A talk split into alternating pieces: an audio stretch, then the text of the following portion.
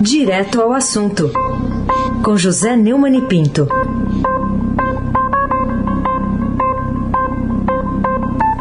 Oi, Neumani, bom dia.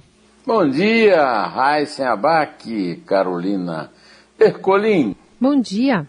Almirante Nelson e o transatlântico no Suez. Bárbara Guerra, Frânio Vanderlei, Clã Bonfim, Manuel Alice Isadora. Bom dia, melhor ouvinte. Ouvinte da Rádio Eldorado, 107,3 FM. Raiz Abac, o craque. Vou começar aqui com a notícia muito preocupante. Atraso na segunda dose da vacina já afeta 5 milhões de brasileiros, como está destacando o Estadão.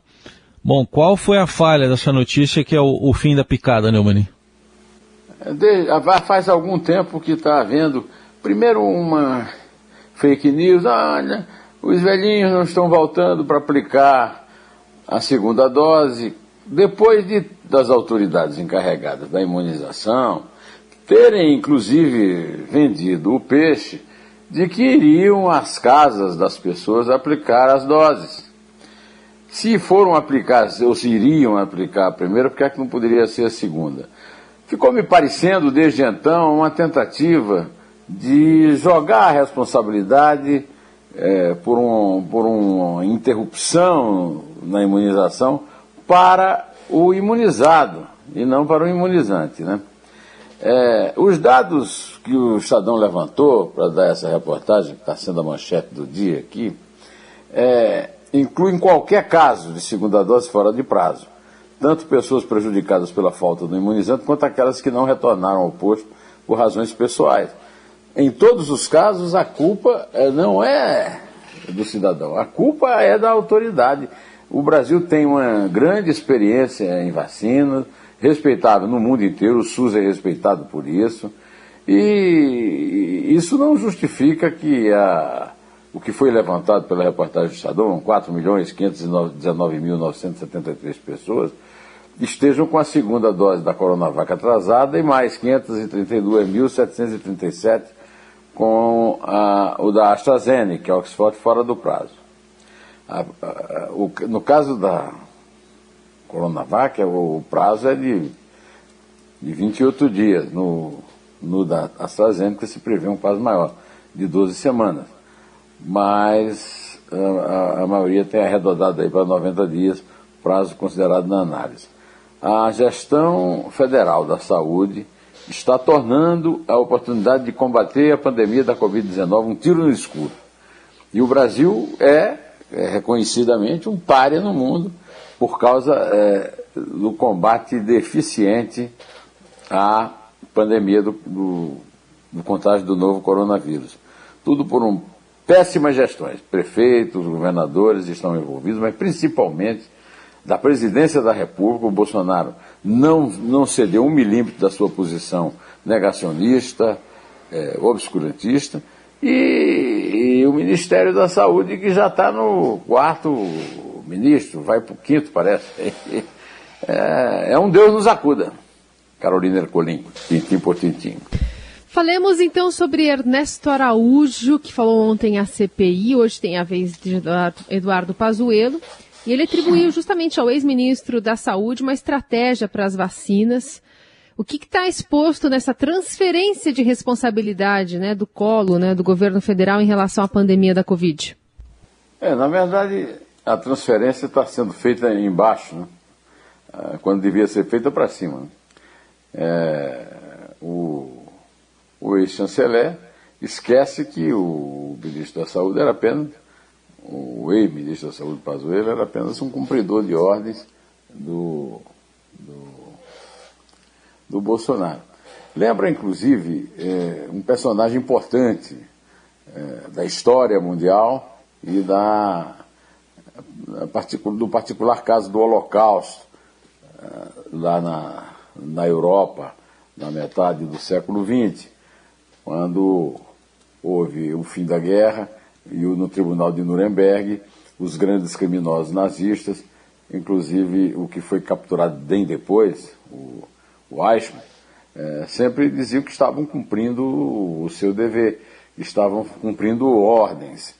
A, a filósofa Ana Arendt fez um livro que eu, que eu considero um marco na análise é, sociológica do mundo no século XX, chamado é, Eichmann em Jerusalém, um relatório sobre a banalidade do mal.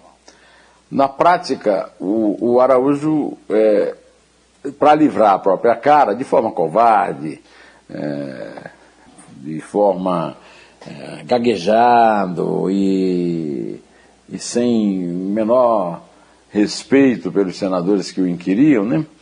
É, sem o menor respeito pela verdade, ele escreveu textos contra a China, quis negar que tenha havido alguma influência negativa desses textos, muito preconceituosos em relação ao nosso maior parceiro comercial, tem influído nessa, nessa questão que está ficando cada dia mais grave. Eu vi hoje a notícia de que os insumos chineses para o, o, o Butantan é, podem ser reduzidos para um terço, o que já pode tornar ainda mais lerdo né, o, o processo de imunização, que é o que pode segurar os números ainda altos do contágio da pandemia. Né.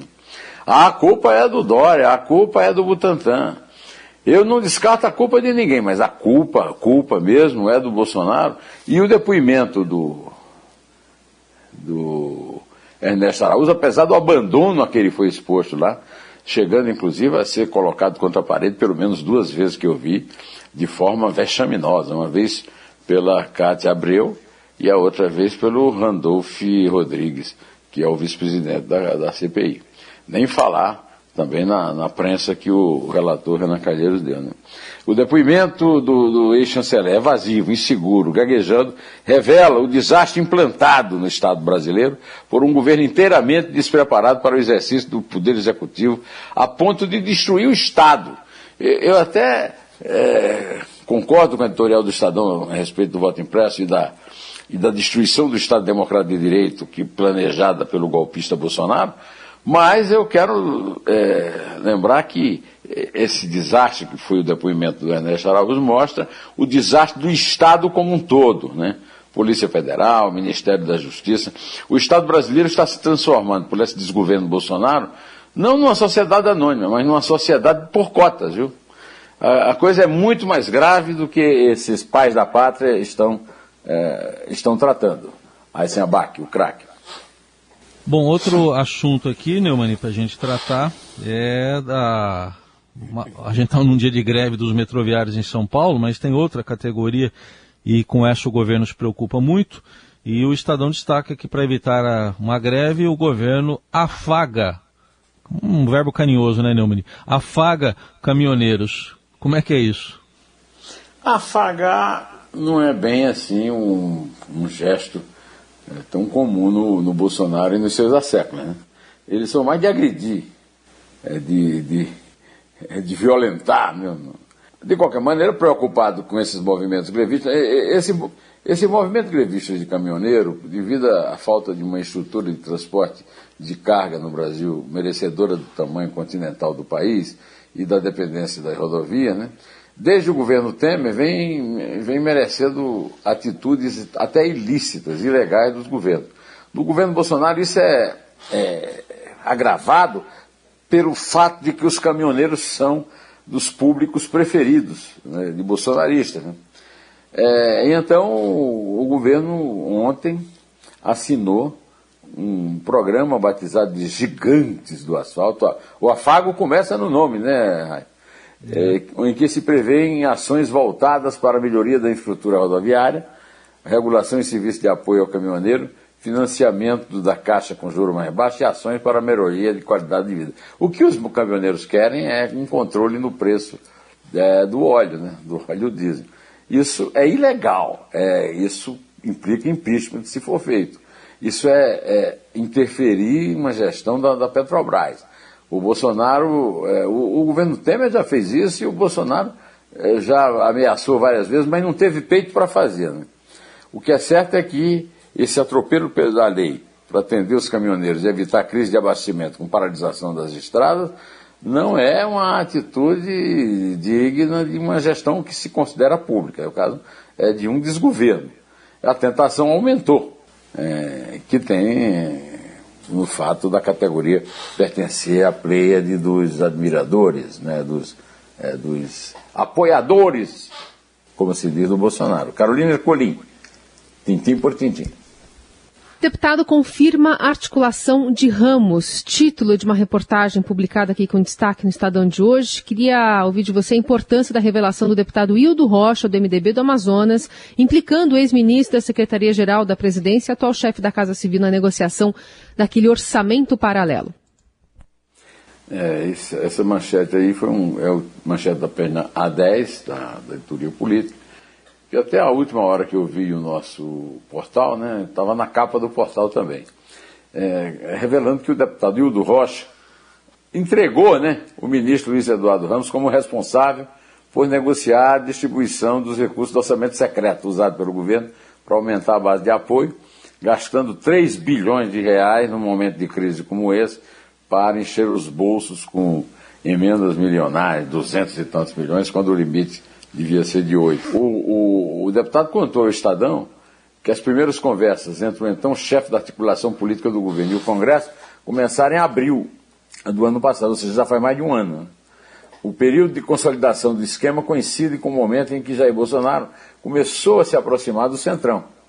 Rocha disse que o relator do orçamento, o deputado Domingos Neto, do PSD do Ceará, não controlava na prática a destinação dos recursos. Quem fazia isso, quem determinava, era o ministro Luiz Eduardo Ramos. Esse testemunho da intromissão do Palácio não deixa dúvidas. Né? Aliás, eu, eu, devo lembrar que tem vários, né? Orçamento clandestino, orçamento secreto, é, tratoraço, porque trata de, de, aquisição de máquinas agrícolas por, por administrações municipais controladas da base desse deputado. Né? Mas uma das denominações é o Bolsolão. Né? É, assim como tem o mensalão, o petrolão, agora tem o bolsolão. Por quê? Porque foi feito no Palácio mesmo. E o deputado está confirmando isso e precisamos registrar, não é verdade, Raíssen Abac, o craque? Muito bem. É, a gente queria falar também um pouco.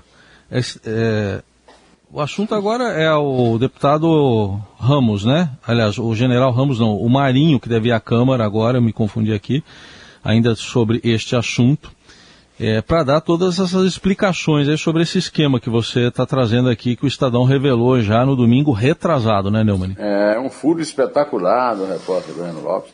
O, o, o, ministro do Desenvolvimento Regional, Rogério Marinho, tá, vai, vai, vai à Comissão de Trabalho, Administração e Serviço Público da Câmara, no dia 8 de junho, para prestar esclarecimento sobre o orçamento secreto.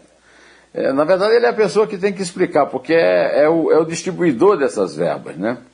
É, isso, esse convite foi transformado, é, é, essa convocação foi transformada em convite, aprovado por unanimidade do colegiado ontem, né? É, e, e, recebeu um tratamento bastante duro e é o, o, correto a fazer. O ministro deve explicações e a Câmara é o lugar certo para fazê-lo. Então é, é, um arranjo espúrio e, e, que a Câmara tem que tomar providências a respeito. Embora elas, a, o, o seu presidente, o senhor Arthur Lira, seja cúmplice disso aí tudo, né? Carolina Ercolim, tintim por tintim. Bom, Neumani, vamos falar também sobre é, um material reciclável que vira moeda para trocar por comida, né? Título também de uma matéria de capa do Estadão. O que, que, tem levado à situação dramática em que o país se encontra agora na questão da segurança fundamental, né? Em plena pandemia, crise econômica fome. Né? É, o Estadão conta a saga de Juscelia da Silva, de 37 anos, que garante o, básico na mesa de casa, arroz, feijão e mistura, é, numa feira aos finais de semana, é, que ela consegue incluir os hortifrutos no cardápio graças a um programa da Prefeitura de Santo André, na Grande São Paulo, que troca material reciclável por fruta e verdura, chamado Moeda Verde. Nessa iniciativa, papelão, latinha, plástico, viram batata, alface e cenoura, ou seja, o material reciclável vira moeda, como diz o título do Estadão na primeira página. O, o programa eh, também está sendo usado em, eh, eh, em, Curitiba, no Paraná, e, e, e no, no, ABC Paulista e mais oito, seis cidades que procuraram a Santo André para conhecer a implantação do projeto. duas fora do estado de São Paulo. Ah, ao Estadão, o prefeito Paulo Serra, do PSDB, disse que a troca de experiência entre municípios tem sido a solução diante da falta de coordenação e clareza nos planos de metas ambientais do governo federal. É, as iniciativas do gênero devem ser aplaudidas, eu estou aqui aplaudindo, mas não podem agredir a insensível incompetência das autoridades na inexistência de programa de auxílio emergencial às famílias com fome na pandemia e na crise. É, nem mesmo com a ausência desses programas interferindo no derretimento da popularidade do presidente Jair Bolsonaro, esses programas é, estão sendo é, mantidos. Né? É uma prova de insensibilidade, de incompetência e, e de falta de, do mínimo de espírito cívico, de espírito público. A fome, resultado da, da pandemia, ela resulta também dessa insensibilidade incompetente. Bom, é, eu desejo a todos um, uma quarta-feira farta no possível, né, que, inclusive com, com esses, é, com esses programas dessas prefeituras que suprem a ausência de um poder público bastante frio e desumano. Pode contar, Carolina, por favor. É três. É dois. É um. Vivemos em constante transformação e para ajudar as empresas a estarem conectadas com pessoas, nós criamos o Estadão Blue Studio, uma nova operação dedicada para criar soluções publicitárias inovadoras e orientadas à performance. O Estadão Blue Studio entrega projetos customizados, branded content, publicações e uma série de eventos consagrados pelo mercado. Não importa o tamanho do seu desafio, para nós sempre existe existe uma boa solução. Estadão Blue Studio, conteúdo de alta performance.